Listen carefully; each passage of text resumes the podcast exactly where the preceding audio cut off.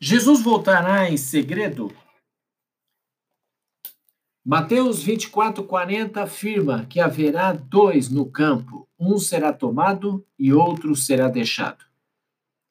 A Bíblia mostra claramente que a vinda de Jesus não é um evento secreto. Apocalipse 1, 7, Salmos 53, 1 Tessalonicenses 4, 16 e 17, Mateus 24, 27.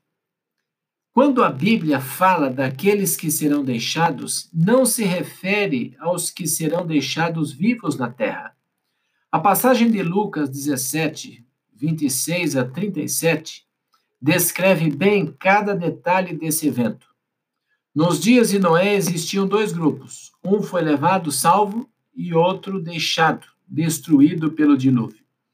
Nos dias de Ló também havia dois grupos: um foi tirado da cidade salvo, e o outro permaneceu na cidade e foi consumido pelo fogo. O mesmo vai acontecer quando Jesus retornar. Lucas 17, 30 a 37.